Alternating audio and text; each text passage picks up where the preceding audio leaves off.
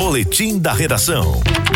Sony Lacerda, você que mora em João Pessoa, atenção ouvinte da Catal que está sintonizado com a gente na Rádio Pop FM 89.3. Lata d'água na cabeça que amanhã vai faltar água. Diga, diga nem isso, que amanhã eu vou cortar meu cabelo, viu? Vixe Maria, bota um pouquinho em mim aqui do seu cabelo. Em vi... Amanhã vai faltar água em 29 localidades da Grande João Pessoa. As informações com o paulista mais pessoense do Brasil, Leonardo Abrantes.